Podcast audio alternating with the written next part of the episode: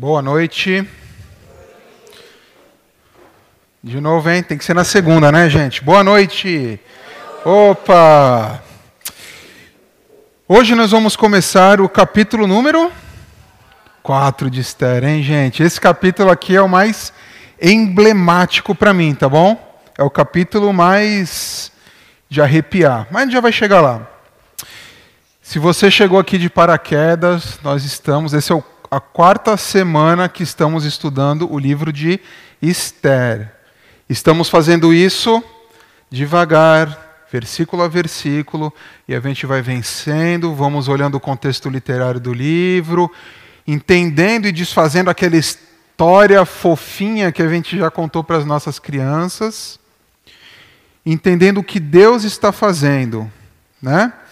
às vezes reviravoltas, que é o estilo de Esther, definindo muito bem os seus personagens, mostrando sem mostrar.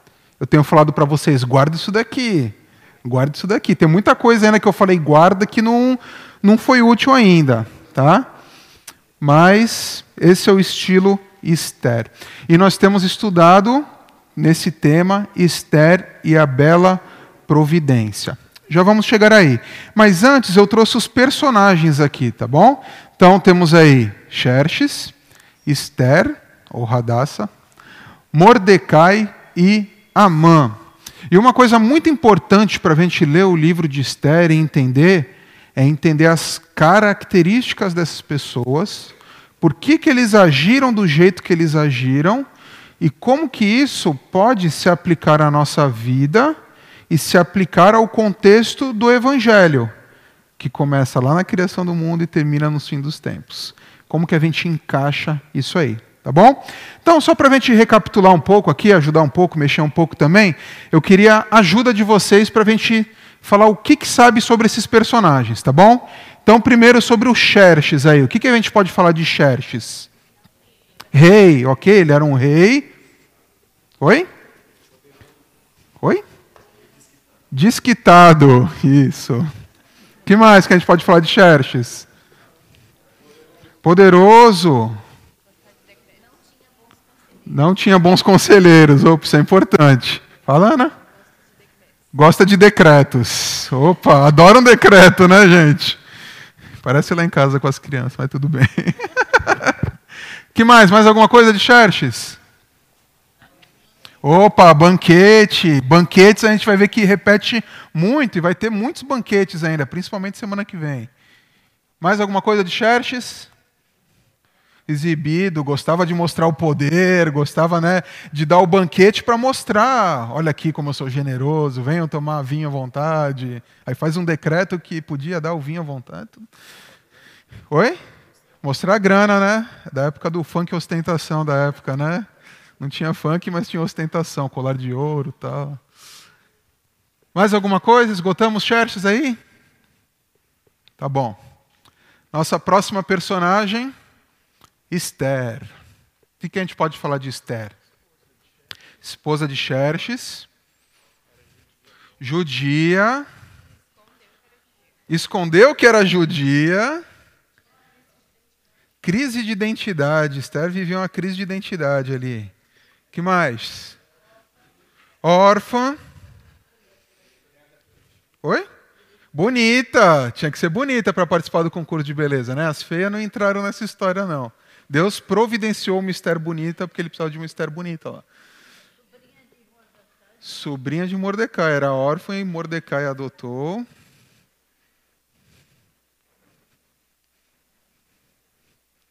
Qual era o nome de judia dela? Radassa. Ok? Legal. Vamos para o Mordecai agora. O que, que a gente pode falar de Mordecai? Tio da Radassa, judeu. Judeu raiz, descendente de quem? Do rei Saul. Judeu, oi? Temperamental. Gostava de bater continência para.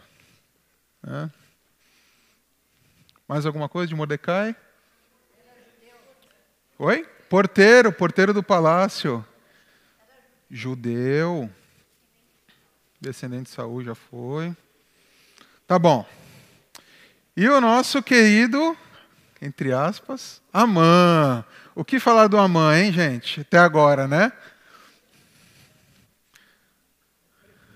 Prepotente, não gostava de judeu, autoridade, ele era primeiro-ministro, né? Foi colocado como primeiro-ministro. Amalequita, inimigo do povo judeu, descendente de, do rei Agag, que lutou com Saul. Ok? Tá bom. Cada característica desses personagens é importante dentro do contexto do livro de Esther, porque Esther não dá muita explicação. Deus não é citado em Esther. O estilo literário que a, que a gente tem aqui é um estilo que Deus está invisível. E eu gosto muito de Esther, já falei, vou repetir, porque é, parece com os dias de hoje. Né? Parece com os dias de hoje. As, as minhas crianças, a Mora, né, Carol? Teve uma crise de identidade. Crise de identidade não, mas estava preocupada porque ela estava em dúvida se Deus existia, porque ela nunca viu Deus. Ela falou, mas será que existe mesmo? Eu nunca vi. E é real isso daí. Parece que a gente sabe, aí fala que Deus é que nem um vento, né? Que a gente sente, mas e quando a gente nem sente vento, né? Quando o vento para e a gente está vivendo a nossa vida e chama por Deus, Deus não aparece. Estera mais ou menos assim. E a gente tem um outro personagem também aqui, né? Que é a nossa. Qual o nome? História. Coca-Cola patrocina nós. Não. A gente viu também que Esther, ela mostra um Deus que age na história, né? E cada semana eu tenho trazido uma luva aqui. Hoje foi uma luva que, né, está desatualizada já. Hoje tem silicone, né? Aquele negócio de pegar assim. Tem gente que prefere o pano de prato mesmo, aí está molhado, queima a mão. Aquele negócio bonito. Mas essa luva aqui ela tem uma função, certo? Qual que é essa função? Proteger a mão quando você vai pegar objetos quentes, né? Principalmente na cozinha, né? Porque não é um EPI, é um EPI das donas de casa. Então, se você pegar algo com isso daqui, ela protege da temperatura, gente? Protege. Você vai queimar sua mão? Essa aqui é meio vagabundinha porque é brinde, né, gente? Brinde a gente sabe que não cumpre muito o papel, tá? Mas se a gente largar a luva aqui, aqui está a assadeira, eu, luva, ela não vai fazer nada. A gente precisa de uma mão. E a hora que Deus entra na história. Esther mostra que quando Deus entra na história, ele sempre está controlando, né? Puxando assadeiras, colocando aqui em cima, né? Fazendo aquilo que ela tem que falar. Sem Deus na história, a história anda? Funciona? Faz alguma coisa? Não. Mas quando Deus está na história, e Ele sempre está na história, a história funciona sob o controle de Deus. E quando a gente olha para a história daqui de baixo, a gente está vendo a história acontecer, a história trabalhando, mas a gente não consegue ver quem? Deus, que está controlando a história. E o que a gente viu semana passada é que Deus controla a história de forma providencial. Ele controla a história para cumprir os seus objetivos. Né? A gente acorda, toma café da manhã, coloca a roupa do trabalho, vai trabalhar, né? almoça, conversa, ou não trabalha, vai na padaria, faz coisas, brinca com criança, faz discipulado, vai no mercado, mas tem uma mão controlando a história, colocando você onde você tem que estar. E a gente viu semana passada que dependendo de como a gente age na história, a gente vai sofrer o quê?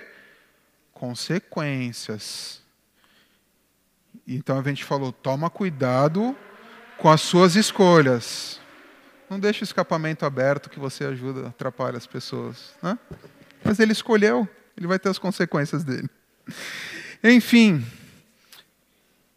dependendo das minhas escolhas, às vezes eu vou ter que responder, às vezes a minha família, às vezes a igreja responde, às vezes meus colegas respondem, de maneira boa ou ruim.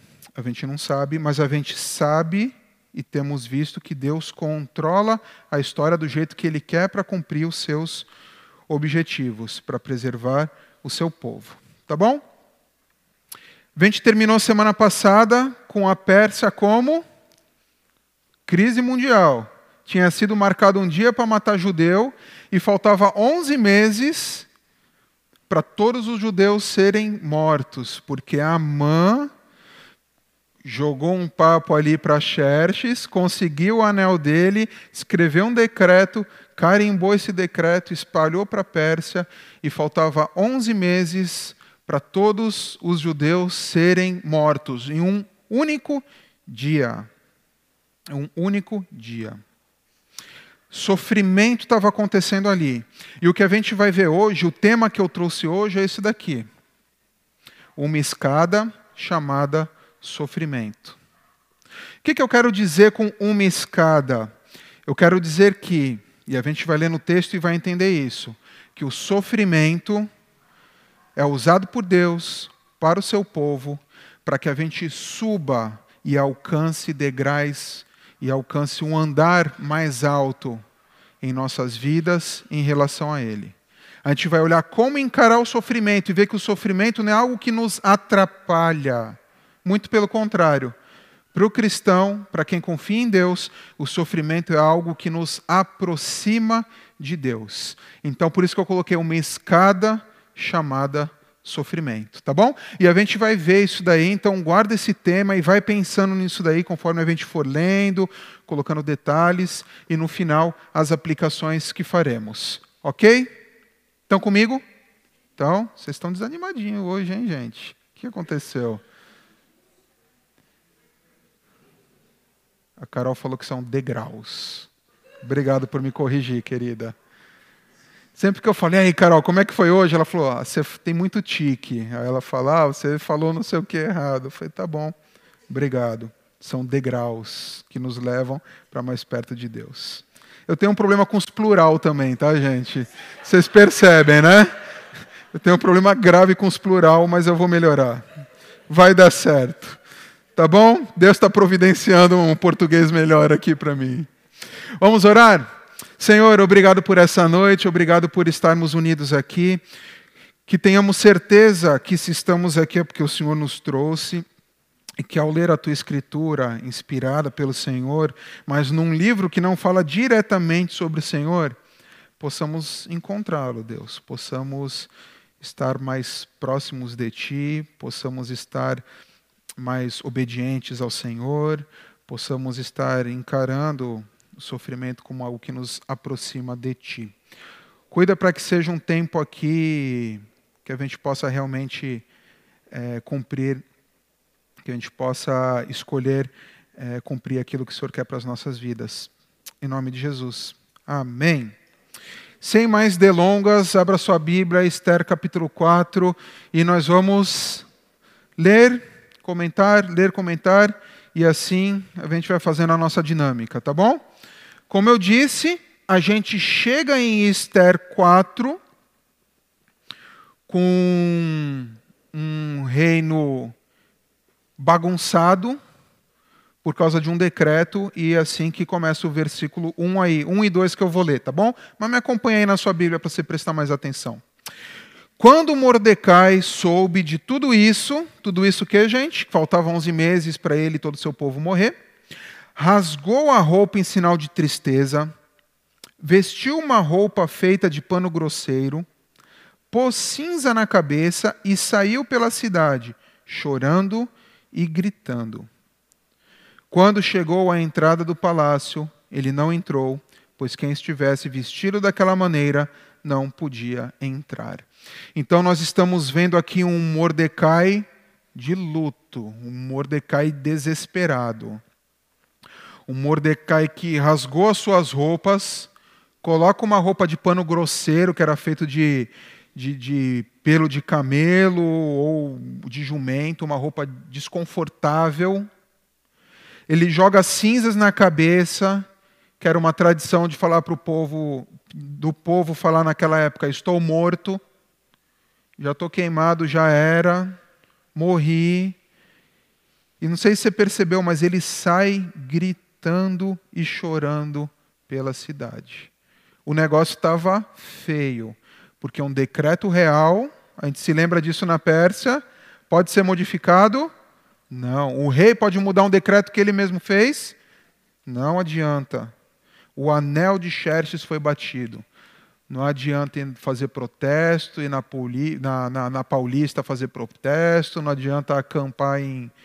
Não adianta fazer nada. Decreto é decreto, acabou. Não dá para mudar, não é que nem Constituição, não, não dá. Não muda. Então a tristeza era muito grande. E a contagem regressiva, 399 dias para eu e minha família morrer. Quer dizer, 299, 298, 297. Riscando o calendário, né? Não para ver chegando no feriado ou nas férias, mas para chegar no dia que eu vou morrer. Leiam para mim o versículo 3, por favor. Vamos lá? 1, 2, 3.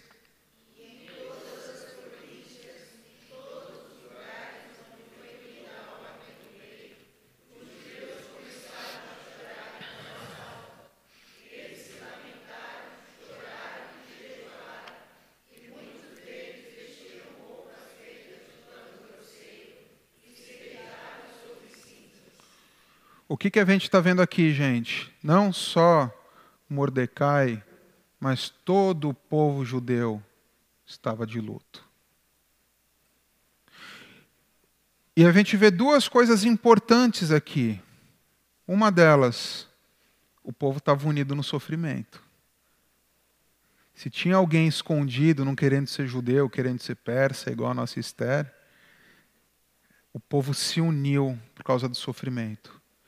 A gente vê Mordecai saindo daquela identidade, assumindo que era judeu no capítulo passado, e agora o povo judeu se unindo através do sofrimento.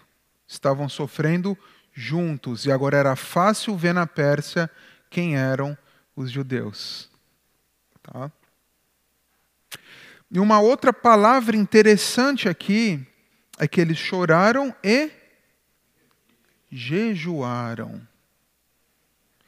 Então a gente vê aqui, não fala. Tem uma briga entre os teólogos aqui, que, mas é jejum, mas não é jejum com oração. Mas eu entendo que sempre que tem jejum na Bíblia, tem oração junto. E o estilo de Esther é não falar sobre Deus. Então, aqui, muito provavelmente, pelo que a gente vai ver mais para frente, tinha jejum e oração. Um povo agora buscando a Deus. Porque quem chegou aqui? Sofrimento.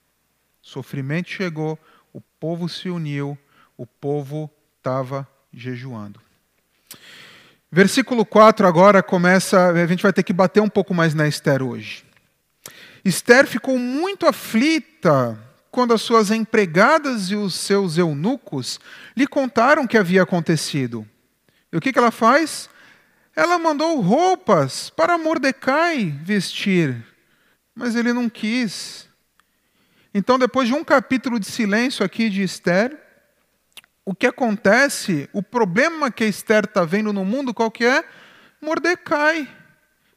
Coitado do Mordecai, mande roupas para Mordecai.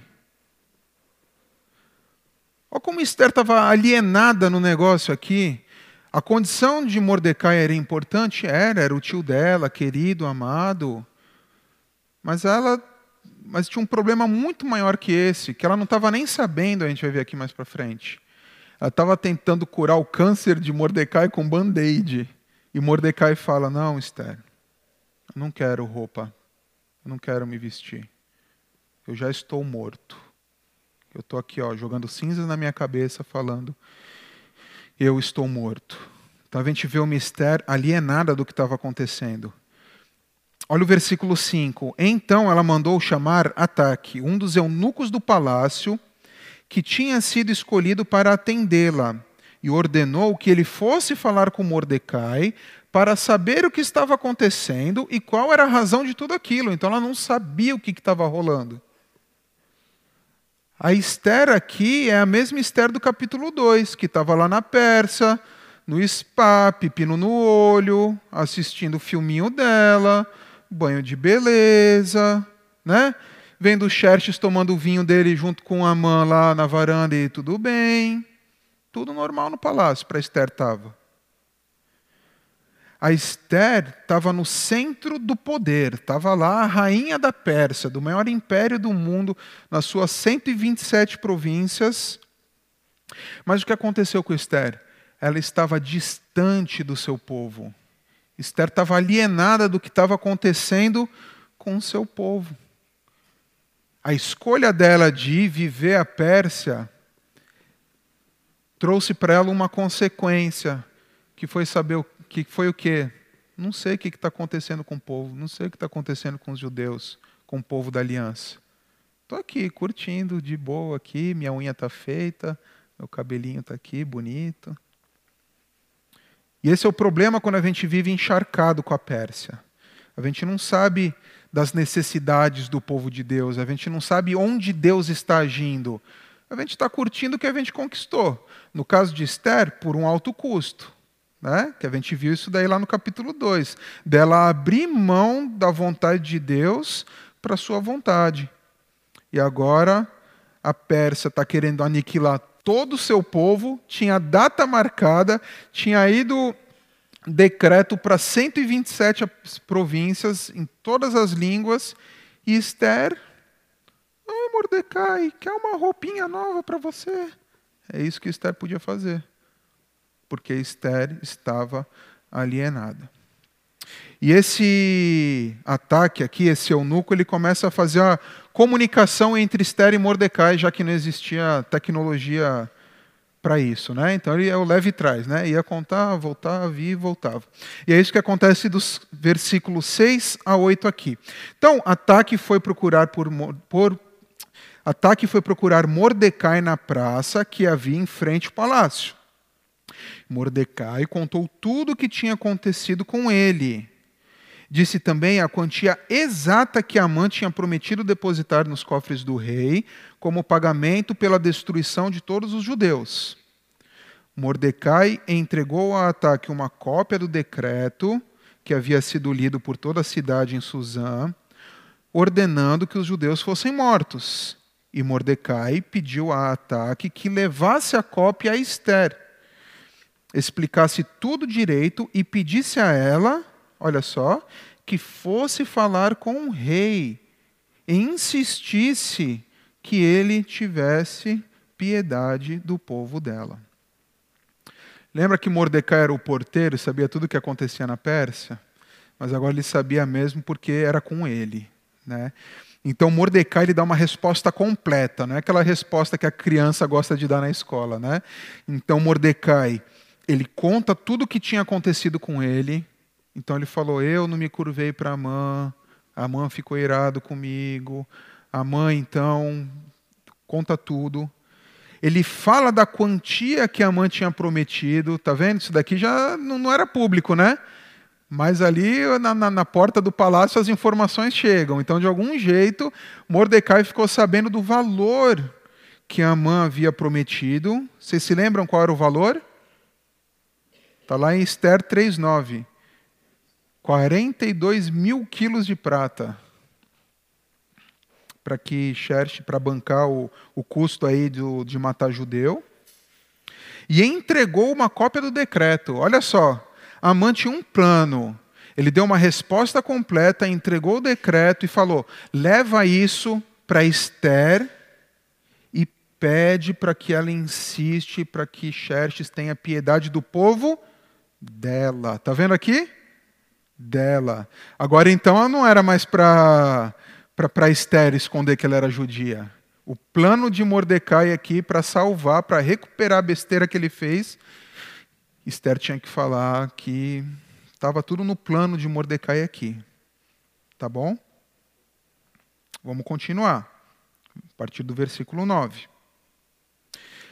Ataque fez o que Mordecai tinha pedido, e Esther mandou o ataque entregar a seguinte resposta a Mordecai. Olha a resposta da pessoa alienada, gente.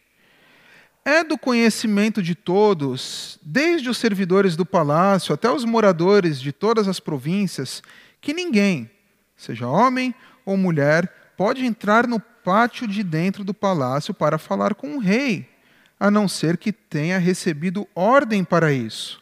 A lei é esta: quem entrar sem licença do rei será morto, a não ser que o rei estenda o seu cetro de ouro para essa pessoa e já faz um mês que o rei não me, não me manda chamar.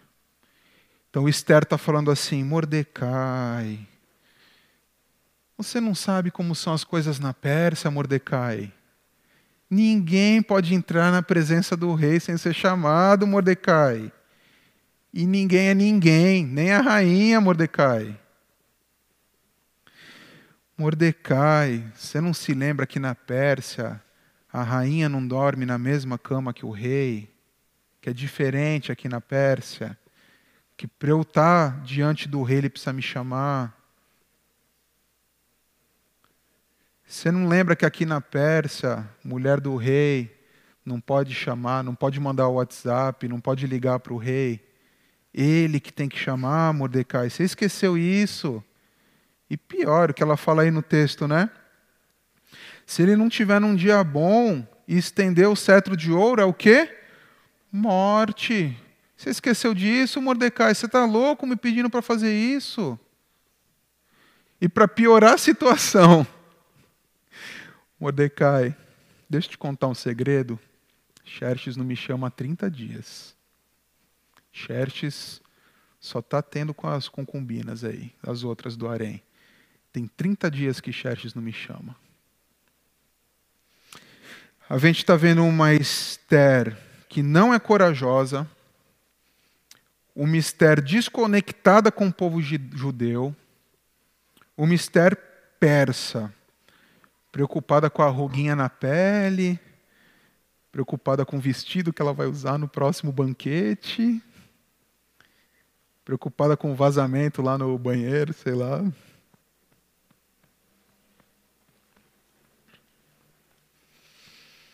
Imagina Mordecai ouvindo isso, gente. Versículo 12. Quando recebeu a mensagem de Esther, Mordecai mandou o seguinte recado para ela: Não pense que, por morar no palácio, só você entre os judeus escapará da morte. Esther, na Pérsia, Decreto é decreto. Esther, só porque você é a mulherzinha do rei aí, você não vai escapar da morte, não.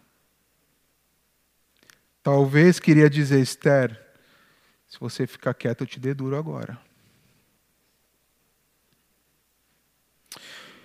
Mas o verso 14 é dramático. Lembra da história aqui? Lembra da história? Nossa história aqui? Ela fala da doutrina da providência, que Deus providencia para que as coisas sejam feitas, para que os resultados sejam o que Ele quer. Mordecai conhecia essa doutrina, gente.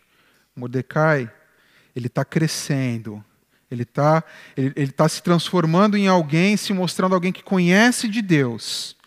E ele chega no versículo 14 e ele fala assim: se você ficar calada numa situação como essa, do céu, do céu, virão socorro e ajuda para os judeus, e eles serão salvos. Porém você morrerá, e a família do seu pai desaparecerá. Esther, se você ficar quieta, se você ficar calada, do céu, Deus, controlando a história com a sua mão, vai trazer socorro para os judeus. Porque desse povo precisa vir o redentor, precisa vir aquele que vai pisar na cabeça da serpente. Mordecai sabia disso, que Deus tinha um pacto com o povo judeu e que se não fosse Esther, Deus ia dar outro jeito, porque nada foge do controle da mão de Deus na história. Grifa o finalzinho do verso 14 aí, porque é, a história está ficando dramática aqui. Mas quem sabe, Esther, talvez você tenha sido feita rainha justamente para ajudar numa situação como essa. Esther, eu acho que você está aí, talvez você esteja aí como rainha, para Deus te usar. Isso é algo para nós. Por que, que estamos aqui? Será que é uma coincidência? Ou será que você está aqui hoje, nesse domingo, sentado do lado dessas pessoas, para Deus fazer aquilo que Ele quiser com a história? E que se você não fizer, tudo bem, Ele vai usar outra pessoa, Ele vai fazer o que Ele quiser, que Ele continua controlando a história. Mas será que Ele não está querendo usar a gente para fazer alguma coisa? E agora os versículos 15 e 16 é, é difícil até de ler, gente. Eu digo que esse é o texto mais emblemático do livro de Esther. Esther enviou a Mordecai a seguinte resposta. Presta atenção. Olha a nossa Esther aqui, ó. Vá e reúna todos os judeus que estiverem em Suzã. E todos vocês jejuem e orem por mim. Durante três dias não comam nem bebam nada, nem de dia nem de noite. Eu e as minhas empregadas também jejuaremos. Depois irei falar com o rei, mesmo que sendo contra a lei. Se eu tiver que morrer por causa disso, eu morrerei. Essa é a Esther. Essa é a Esther que subiu, que está subindo nos degraus da escada do sofrimento, gente. Acertei, né, Carol? Essa é a Esther, gente. Esse versículo aqui é lindo. É lindo. E eu trouxe uma citação aqui do Paul Tripp, que ele fala assim: Nós simplesmente não fomos feitos para viver para nós mesmos. Fomos colocados na terra para ser parte de algo maior do que as fronteiras estreitas de nossa própria sobrevivência e de nossa pequena definição de felicidade. Essa é uma verdade que Esther está mostrando aqui. Que a gente não foi criado para nossa felicidade, para nossa pequena definição de felicidade, nem para nossa sobrevivência. Nós somos criados para algo maior. E o sofrimento nos leva para isso.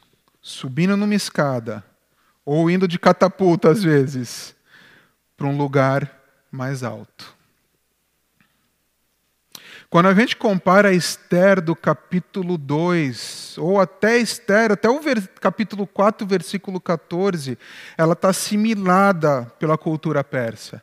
Ela está curtindo os banquetes, o trono, a fama. Agora, é um mistério que fala o quê? Como que ela termina aí o versículo? Vamos ler junto aí esse finalzinho? Vamos lá? Um, dois, três. Se eu. Olha a virada da vida de Esther, gente. Isso aqui é lindo. Isso aqui é uma conversão de vida. É eu estar indo para cá, para o caminho errado. Eu entendo que eu estou errado e eu mudo completamente. Olha só, a gente tinha um mistério insensível que não estava nem aí para o povo de Deus, que só queria saber dela. A gente tem um mistério covarde e não é por pouco motivo que ela era covarde, gente. É risco de morte, evidente. Esther era doido, a gente sabe disso. A gente já conhece Esther a oh, já conhece Xerxes há três capítulos. Xerxes é doido. Você não está num dia bom, Xerxes, do lado do trono dele, tinham dois soldados, um de cada lado, dos mais fortes, cada um com um machado numa mão.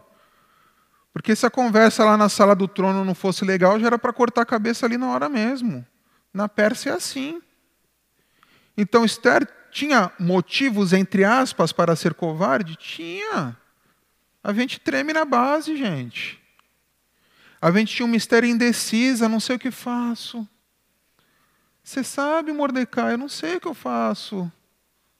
Lá do spa, né? O pepino no olho falando com o ataque. Lá em Mordecai.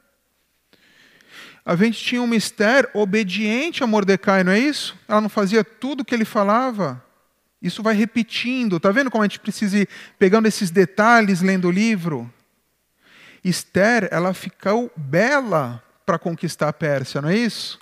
Ela não participou do concurso de beleza, um ano de spa. Agora a gente tem um mistério, depois de capítulo 4, versículo 15, a gente vai ver isso, a gente tem um mistério engajada. É um mistério que está abrindo mão da sua vida para o seu povo. A gente está vendo um mistério corajosa. Olha o que é uma conversão, o que é uma mudança de vida. A gente tem um mistério confiante. Se você lê em casa de novo esse texto, você vê como que nesses, essa resposta de Esther é outra Esther. É um mistério que começa a dar ordem para Mordecai agora. Vai e fala para o povo fazer isso, eu também vou falar aqui no palácio. Está vendo a diferença? Esther está no comando agora. Ela entendeu por que, que ela estava ali. E é um mistério que estava ficando feia para os judeus. Esther ia jejuar e nem beber água para se apresentar a Xerxes, que ela tinha ficado um ano se embelezando para ser escolhida por Xerxes. Fica sem comer e sem beber três dias e vê tua cara, vê se está boa. Com certeza não vai estar. Tá. Então a gente tem um mistério que mudou, que transformou completamente. Tem uma outra frase aqui, eu vou pedir para vocês lerem, por favor. Vamos lá? Um, dois, três.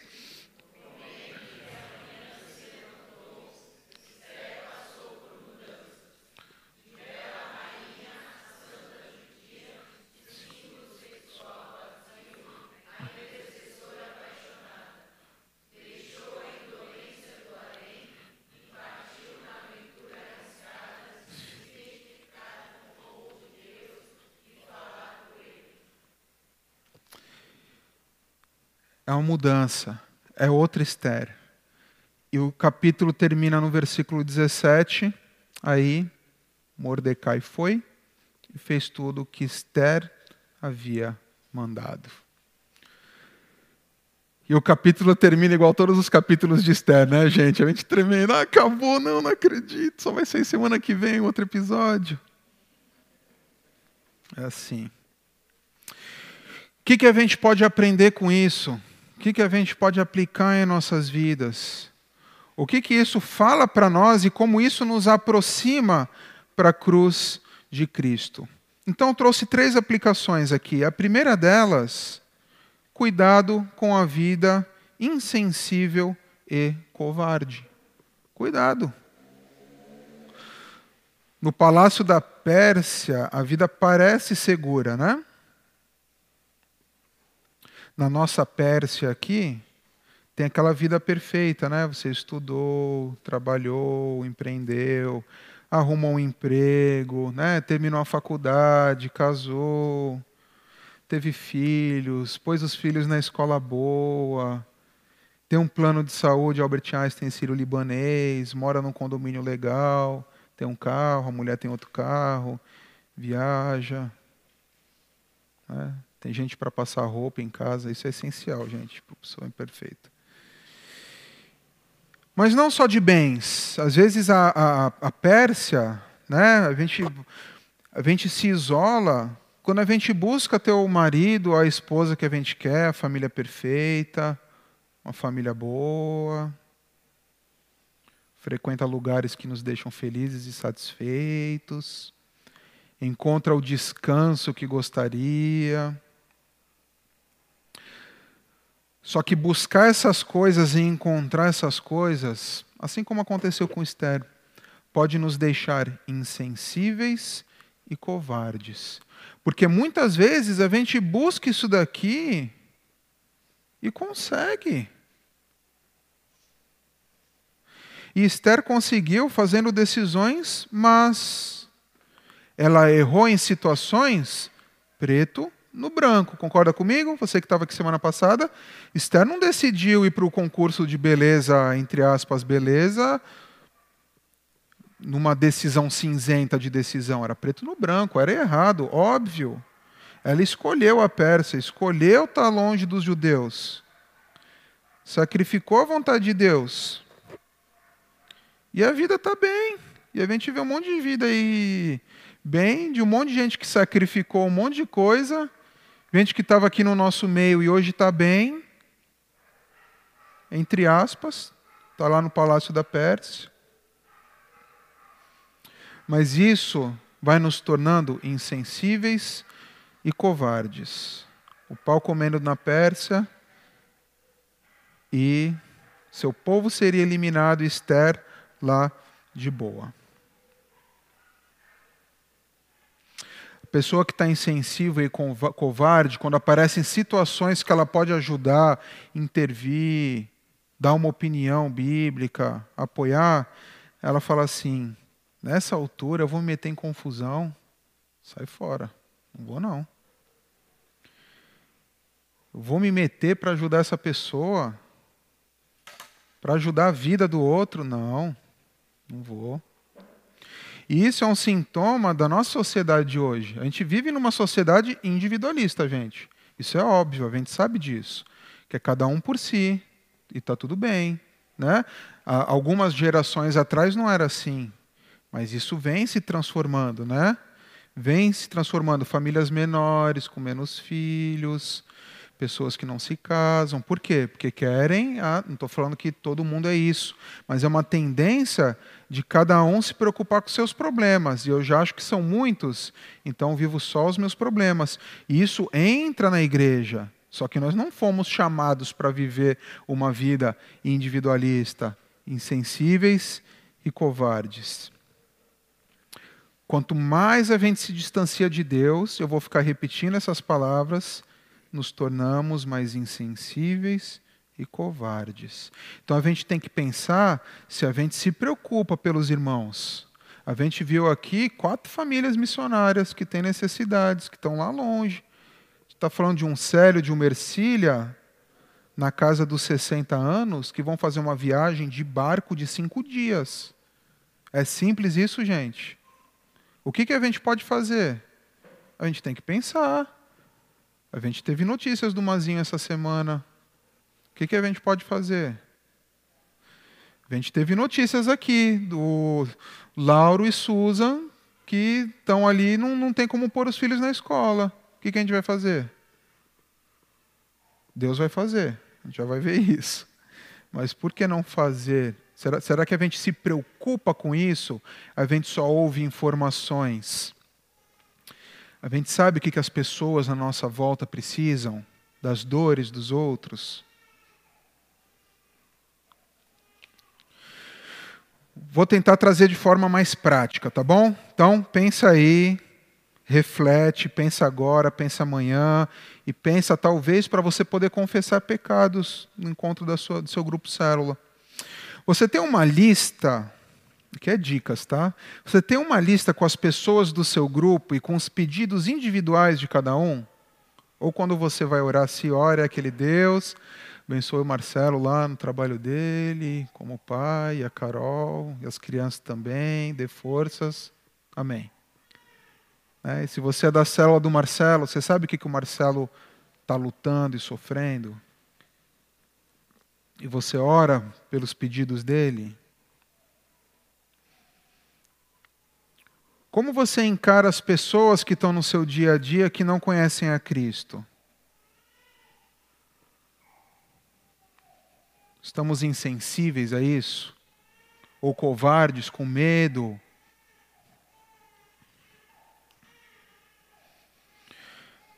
Você recebe os informativos, rola no, no grupo de vocês, os informativos missionários, né? você para para ler se tem mais do que cinco linhas.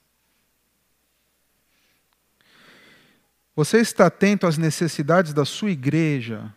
Você que faz parte da igreja, você sabe o que a igreja precisa? Você sabe o que a igreja precisa de serviço? quais pessoas precisam ser cuidadas. Você tem se preparado ministerialmente? Eu quero chegar lá. Então hoje o que, que eu faço? Eu oro, eu leio livros sobre temas daquilo que eu quero me preparar. A dedicação nossa maior é para a Pérsia ou é para o reino de Deus? Porque quanto mais a gente gasta tempo, esforço, empenho, saúde para a Pérsia, mais a gente fica insensível com o povo de Deus. Então, cuidado. A dica é essa: cuidado. Cuidado para que o palácio não esteja cegando você. Né? É muito banho de banheira e, e o povo está lá, ah, devem estar tá vivendo lá. Eu estou aqui cuidando da minha vida. Dos meus filhos, da minha mulher, ou aqui, das minhas coisinhas. Eu trouxe um texto aqui para gente, Gálatas 5, 13 e 14, que ele fala assim: Porém, vocês, irmãos, foram chamados para serem livres. Paulo está falando aqui para os Gálatas, para a gente entender o contexto, de que aquelas leis da antiga aliança não valiam mais, ou mudaram o jeito da aplicação delas. Vocês foram chamados para serem livres, aquilo não prende mais. Mas não deixem que essa liberdade se torne uma desculpa para permitir que a natureza humana domine vocês. Ou seja, vocês têm liberdade, vocês podem fazer decisões. Mas não deixa que isso daí faz tudo que o coraçãozinho de vocês quer fazer, tá? Porque o coração não está cheio de amor, não. O coração está cheio de pecado, tá? Pororororó. Tá? O coração não está cheio de amor, está cheio de pecado. Pelo contrário, pelo contrário, vocês foram livres daquelas leis, agora vocês têm liberdade, mas não deixa, não, não faz as coisas, né? não busca a Pérsia, não faz o que o coraçãozinho de você quer fazer. Pelo contrário, que o amor faça com que vocês sirvam uns aos outros.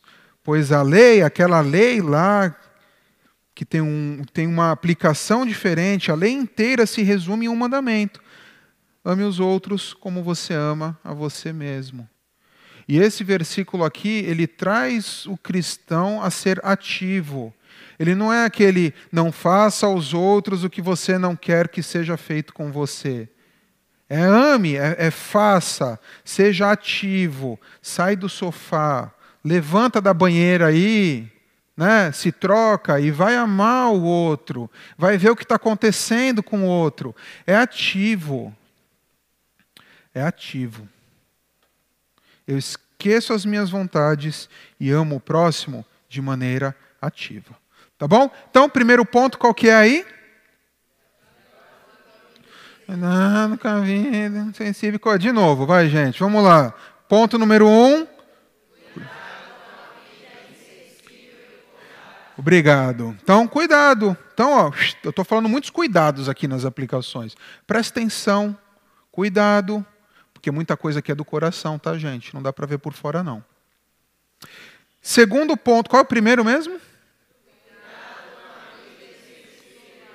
Ótimo. Segundo ponto, esse daí. Cuidado ao entender o papel do sofrimento. A gente tem que desmistificar algumas coisas que a gente ouve do sofrimento, tá? É, sofrimento existe, gente? Existe. É real? É a gente sofre porque a gente fez besteira, teve escolhas ruins, ou de pecado, ou não bater continência. Teve escolhas que tem escolhas que trazem sofrimento. Tá? Então eu estou sofrendo porque eu tive uma escolha ruim. Tem outras escolhas que é porque tem outros sofrimentos que são causados porque outras pessoas tiveram escolhas erradas, certo? Se alguém vem aqui e me rouba, eu estou sofrendo com a perda do meu bem, com como fiquei assustado tal. Por quê? Eu fiz alguma coisa errada? Não. Quem fez? O ladrão que fez uma escolha errada. Ok? Então a gente pode estar sofrendo porque outros fizeram escolhas erradas. Ou a gente pode sofrer porque veio o sofrimento. A gente pode sofrer porque apareceu e não é culpa de ninguém, né? Se vier uma chuva aqui e alagar e a gente ficar com água na canela, eu vou culpar quem? O prefeito? É chuva, aconteceu, sofrimento, tá?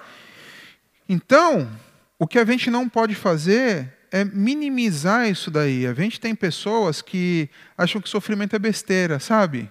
Ah, não, tu está sofrendo. Larga isso daí. Deus quer que você não sofra, não. Esquece isso daí e vive. Minimize. A pessoa que está sofrendo, que está extremamente triste, a pessoa que não está bem, ela vai olhar e vai falar: como? Como que eu vou deixar de ficar triste? Não é simples. Então, sofrimento é real. A gente tem que entender: o sofrimento é real. Mas, por outro lado, a gente não pode pegar o sofrimento e colocar todos os problemas da minha vida no sofrimento. Né? A gente não pode também aumentar o tamanho disso daí e eu começar a pecar por causa do sofrimento. Estou pecando por causa de mim, não por causa do meu sofrimento. Então, a gente vê na Bíblia exemplo de pessoas que sofreram, eu vou citar alguns aqui, e você pensa como essas pessoas se livraram do sofrimento, tá bom? Então a gente tem, por exemplo, Timóteo, que Paulo fala que ele frequentemente está doente. Timóteo provavelmente tinha uma gastrite, ou alguma coisa assim. Paulo fala: bebe vinho, não bebe só água, porque a água era contaminada, porque você fica muito doente, Timóteo. Então a gente tem um Timóteo ali com um problema de saúde, que ele levava a vida toda. Gente, problema de saúde é sofrimento? Claro que é, gente.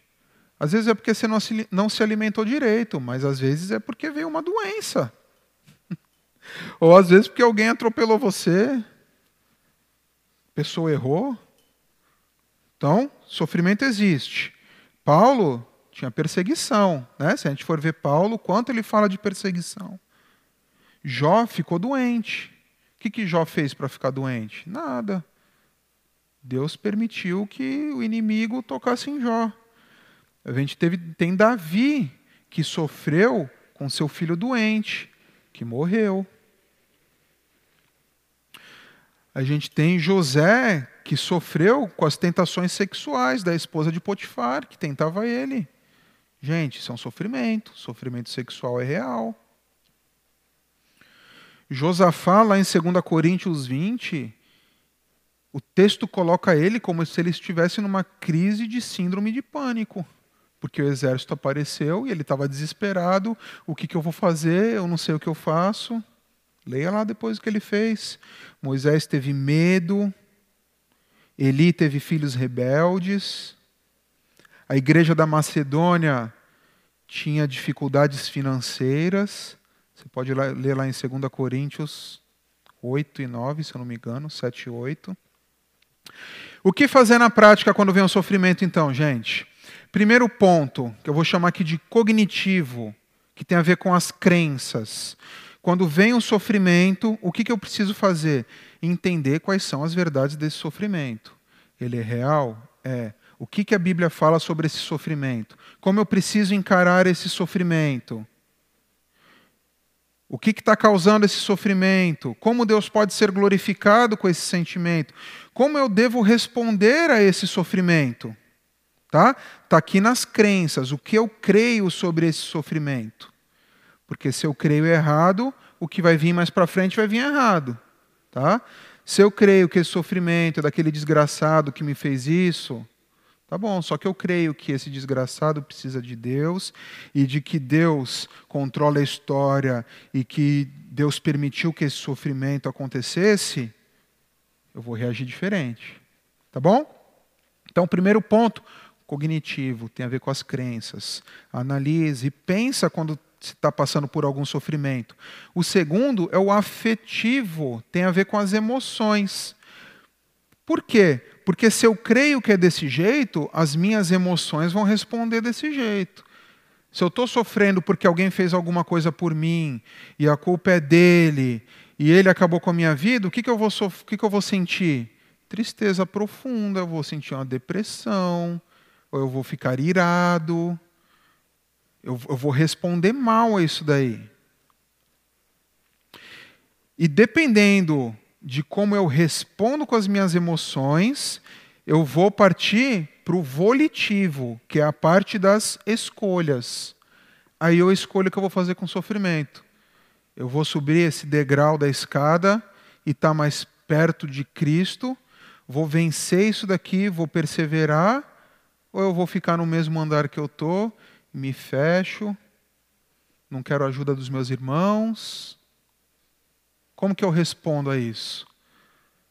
Então depende tudo lá do começo. Quais são as minhas crenças sobre isso? E o livro de Esther fala muito sobre isso, e a Bíblia fala muito sobre sofrimento. Aí eu vou responder com as minhas emoções e eu vou fazer as minhas escolhas. Subo a escada e estou mais próximo de Deus, ou fico aqui no nível raso. Eu posso escolher me deparar com sofrimento e agir mal ou agir bem. Não estou falando que é fácil, gente, porque estou falando de sofrimento, estou falando de doença, estou falando de problemas. Mas a gente cantou, tu fazes com que, que tudo aconteça para o meu bem. Até o sofrimento que Deus permite para nós é para que nós cresçamos. O sofrimento, gente, ele, ele empurra a gente do sofá. Sofrimento não separa família. Já percebeu isso? Que sofrimento une família. Se tem alguém da família que está passando necessidade, a família não se une. Sai lá o tio não sei da onde, não sei da onde, se junta, vamos resolver isso daqui. Sofrimento não espalha. Sofrimento une. O que espalha a família é dinheiro, riqueza, posses. Não que seja errado, mas a gente tem uma visão das coisas que, né? O que une famílias são sofrimento. O que une a igreja é sofrimento. Aí a gente consegue viver a igreja às veras, né? de verdade. Porque aí é hora da gente agir, é hora de sair do sofá e agir e ajudar o meu irmão. Abre a sua Bíblia aí, por favor. 1 Pedro, capítulo 2. Vamos ver o que Pedro falou sobre sofrimento. 1 Pedro 2, de 19 a 25. E Pedro era autoridade em sofrimento também, assim como Paulo, tá? 1 Pedro, capítulo 2, versículos 19 a 25. 1 Pedro 2, de 19 a 25. Leiam para mim o 19, por favor, vamos lá? Um, dois, três. Peraí, peraí, peraí, peraí. Vamos lá, todo mundo achou aí? Um, dois, três.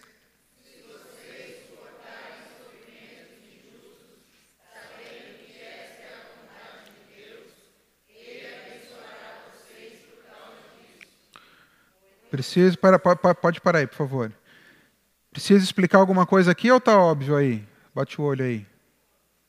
Está óbvio, né? Ele está falando de sofrimentos injustos que você vem de suportar sabendo que é a vontade de Deus, ele vai abençoar, ok? Vamos para o 20. Eu vou ler o 20 e o 21 aqui. Pois se vocês fazem o mal e são castigados, qual é o merecimento de suportarem com paciência o castigo?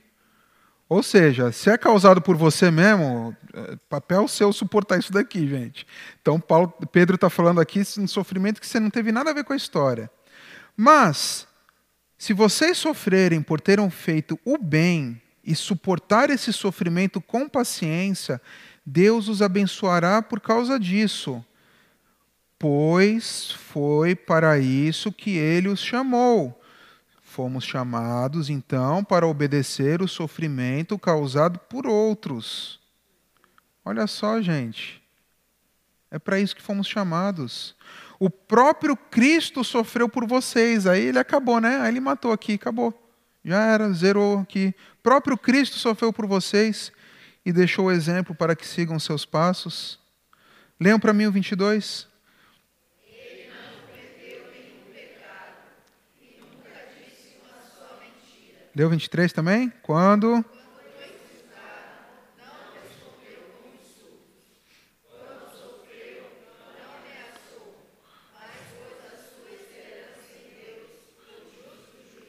Então ele está trazendo aqui o exemplo de Cristo. Cristo sofreu por vocês. O que não tinha nada a ver com a história, gente. Ele sofreu, por que, que a gente não vai sofrer? Na, continuando aqui, o próprio Cristo levou os nossos pecados no seu corpo, sobre a cruz, a fim de que morrêssemos para o pecado e vivêssemos uma vida correta. Por meio dos ferimentos dele, vocês foram curados. Vocês eram como ovelhas que haviam perdido o caminho, mas agora foram trazidos de volta para seguir o pastor que cuida da vida espiritual de vocês. Se somos alguma coisa com Cristo, é porque alguém sofreu por nós, porque desobedecemos e alguém pagou o preço. E o que Pedro está falando aqui, então vocês também precisam sofrer. A gente cantou aqui: eu olho para a cruz e para a cruz eu vou, do seu sofrer participar. Paulo fala que quando a gente sofre por causa do Evangelho, nós estamos participando com Cristo na cruz. Eu estou me identificando com o meu Mestre, porque eu estou obedecendo, eu estou sofrendo, então, então eu me identifico com Cristo. Cuidado em entender o papel do sofrimento. Porque a primeira coisa que a gente faz é reclamar, a primeira coisa que a gente faz é que droga, eu só sofro, que porcaria que essa pessoa fez isso para mim, por que, que eu estou passando por isso, por que, que a minha mente funciona assim. Só que o sofrimento é uma escada para a gente estar tá mais próximo de Deus. Quando a gente suporta, a gente faz o que Deus quer. Como seria a vida de Esther se Mordecai tivesse batido continência para Amã. Ela ia estar tá lá no palácio até o resto da vida dela, gente. Ela ia estar tá lá, curtindo a vida na Pérsia. Só que o sofrimento, e ela respondeu certo ao sofrimento, ela falou: se precisar morrer, agora eu vou morrer. O sofrimento transformou ela de uma que alguém que não falava para ninguém que era judia, para alguém que estava arriscando a sua vida para salvar o seu povo. Olha só, gente, que loucura isso daqui. Por quê? Por causa do sofrimento. Então, a gente precisa entender o papel do sofrimento. A gente precisa entender que o sofrimento serve para nos levar a lugares mais altos. Tá bom? Qual é o primeiro ponto aqui, então? Isso, vida insensível e covarde. Vamos lá, primeiro ponto, cuidado. Ok, segundo ponto, qual que é, gente? Legal. E por último, por último, para a gente terminar aqui. Crer na providência faz você participar com Deus. Vou colocar a história aqui de novo, hein, gente? Eu vou ler. Opa, primeira carta de Pedro, capítulo 2. Vai dar certo, vô. Entra na Bíblia e clica no pause. Ou abaixa aí. Aí. Foi providencial isso daí, gente. Deus quis que nós ouvíssemos, passássemos por esse momento. Olha lá, Esther capítulo 4, versículo 14. Se você ficar calada numa situação como essa, do céu virão socorro e ajuda para os judeus, e eles serão salvos. Porém você morrerá, e a sua família e a família do seu pai desaparecerá. Mas quem sabe, talvez seja por esse motivo, talvez você tenha sido feita rainha justamente para ajudar numa situação como essa. Mordecai sabia que os judeus seriam preservados, com Esther ou sem Esther. Talvez você está chegando aqui já no final do capítulo 4, estudando sobre a providência de Deus, e com uma pergunta na sua cabeça. E se você não fez ainda, talvez eu faça agora para. Né? De um lado, então, nós temos as nossas escolhas, certo? Você escolheu a roupa que você veio aqui hoje, certo? Você escolheu se você veio de carro de Uber, se você fez, né? Escolheu. Você escolheu a pessoa que você casou, você escolheu o seu curso. De um outro lado aqui, nós temos a providência de Deus, que nada acontece fora do controle dele. Está entendendo? Então quer dizer que quando eu peguei aquela roupa, Deus que pegou a minha mão, enfiou ela dentro do meu guarda-roupa, abriu meus dedinhos, fechou, ou fui eu que escolhi? Sabe qual é a resposta disso, gente? Mistério. Mistério. Alguns tentam falar, não, o homem é totalmente livre. Então eles estão falando o quê? Que Deus não faz nada. Deus não é soberano. Se eu consigo fazer uma coisa que Deus não queria, né? Outros levam para um lado de que Deus controla tudo, eu sou só um robô e eu não sou livre para ter escolha nenhuma. Como alinhar essas duas coisas? Mistério. Tem coisas na Bíblia que a gente não consegue entender, a gente precisa crer. Se Esther não tivesse se arrependido, o que, que ia acontecer? Não sei. Mas se fosse para ser Esther, a Esther foi a Esther. Como? Não sei. A gente tem que crer num Deus que nada foge do controle dele. E a gente não pode diminuir Deus se a nossa cabeça não consegue entender Deus. Eu falo muito isso no ensino cristão. Se a gente conseguisse colocar Deus numa maca e olhar e entender Deus completamente, quem era o Deus da história? Nossa. Então, quem tem que me entender completamente é Ele. E eu não vou conseguir entender Ele completamente. Então, como que a gente responde isso?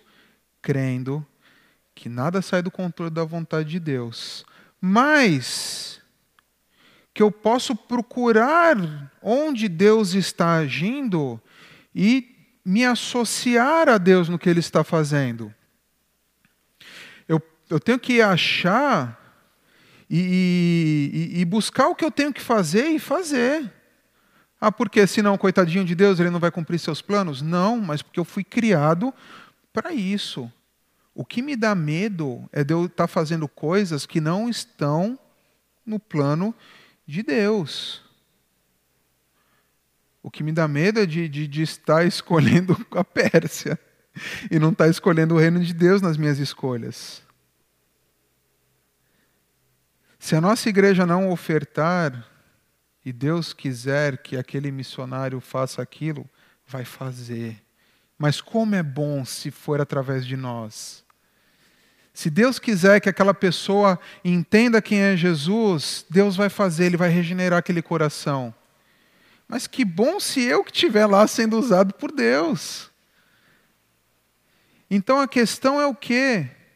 Eu preciso participar com Deus, eu tenho que estar atento, eu tenho que entender onde eu estou e onde Deus quer me usar.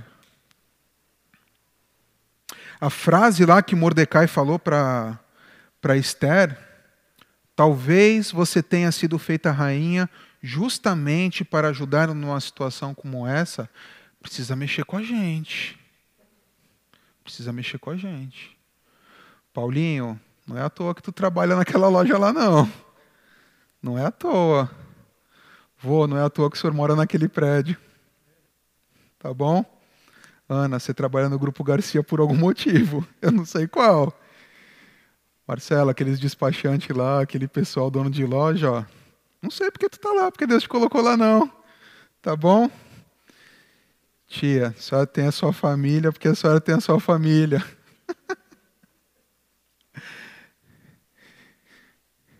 Não é à toa que a gente está fazendo o que a gente faz, gente. Não é à toa do, do porquê temos as nossas profissões, do porquê comemos pão naquele, compramos pão naquele lugar, porque esses são os filhos que Deus me deu, porque esse é o pai e a mãe que Deus me deu. Não é à toa, não é, não é. E talvez você tenha sido feito rainha justamente para ajudar numa situação como essa. Creiam nisso, gente. Que a gente possa daqui sair daqui entendendo que não é à toa. Não é à toa. Não é à toa. Vamos ler de novo? Não, eu não coloquei no slide, mas eu vou ler aqui a frase que eu coloquei ali. Nós simplesmente não fomos feitos para viver para nós mesmos, fomos colocados na terra para ser parte de algo maior do que as fronteiras estreitas de nossa própria sobrevivência e de nossa pequena definição de felicidade. Eu trouxe dois versículos aqui, porque a frase de Paul Tripp é linda, mas a gente tem a palavra de Deus falando essas coisas também. Olha só, porque nós somos companheiros de trabalho no serviço de Deus, e vocês são terreno no qual Deus faz o seu trabalho. Olha só, Deus faz o trabalho dele em nós. Olha que loucura isso daqui. Vocês são também um edifício de Deus. Deus faz em nós através de nós, pelas nossas mãos. A gente não canta isso, somos teus pés andando em toda parte, somos tuas mãos curando e abençoando. Só que se a gente não quer ser as mãos, vai acontecer o que ele quer. Mas quão gostoso é quando são as nossas mãos que vão, quando são os nossos pés que vão. É muito mais gostoso, gente. E a gente vai chegar lá no céu, é o que fala nesse texto aqui de 1 Coríntios, eu lembrei agora que a gente, se estiver obedecendo, se nós estivermos indo, a gente vai construir essa casa de, com que materiais? Ouro, prata e diamantes. Se não, a nossa casa a gente vai estar construindo, não vou lembrar, madeira, feno, palha. Nós somos o terreno, que Cristo é o alicerce, está sendo construído um prédio me alinho com Deus, entendo porque que Deus me chamou para estar aqui, estou construindo ouro, prata, pedras preciosas. Quando chegar aquele grande dia, eu quero ouvir um servo bom e fiel. Eu quero o meu galardão. Mas a gente faz isso aqui. E o último texto aqui que eu vou trazer para a gente, Filipenses 1, 20 e 21. Aí é Paulo falando, né? Também. Meu grande desejo, a minha esperança são de nunca falhar no meu dever, para que sempre e agora ainda mais eu tenha muita coragem. E assim, tudo que eu disser e fizer, tanto na minha vida como na morte, eu poderei levar outros a reconhecer a grandeza de Cristo. E olha ele fazendo um eco do que Esther falou aqui: pois para mim viver é Cristo e morrer é lucro. Paulo falou isso daqui centenas de anos depois de Esther. E a gente pode falar isso daqui hoje, gente? Viver Cristo, morrer é lucro? Que se eu estiver alinhado com a vontade dele vai dar certo? Pode vir sofrimento, vai ser difícil, vai ser ruim, mas eu vou caminhar, eu vou entender qual é o meu papel e eu vou seguir. Quando Esther se viu confrontada lá com a realidade que ela estava e com a necessidade do povo de Deus, ela fez uma conversão na sua vida, de uma princesa para uma rainha que estava indo para a morte. De alguém que estava tomando, de certa forma, a frente de algo para salvar o seu povo. Isso faz um eco para Jesus também, não faz? Esther não era perfeita, mas Jesus também falou: Eu vou, eu vou. Só que Deus não teve pena de Jesus. Jesus foi até a morte. E ele trouxe salvação por meio dele. Então a gente tem ecos de Esther aqui também. E eu quero, como a gente está fazendo, cantar uma música aqui. Pode vir, Juninho, por favor, mas eu quero que vocês prestem atenção primeiro na letra dessa música, tá? Olha só, vem o Senhor minha vida oferecer. Será que a gente pode cantar isso? Que a gente vem oferecer a nossa vida para o Senhor como oferta de amor e sacrifício. Quero minha vida a te entregar como uma oferta. Oferta morre, não é isso? Oferta não sai andando. Pois para te adorar que eu nasci, não foi para a Pérsia, cumpre em mim o teu querer onde eu estou, onde eu moro, com as pessoas que eu conheço. faz o que está em teu coração e que a cada dia a gente queira estar tá onde? Alinhado com Deus, na providência dele. Vamos cantar?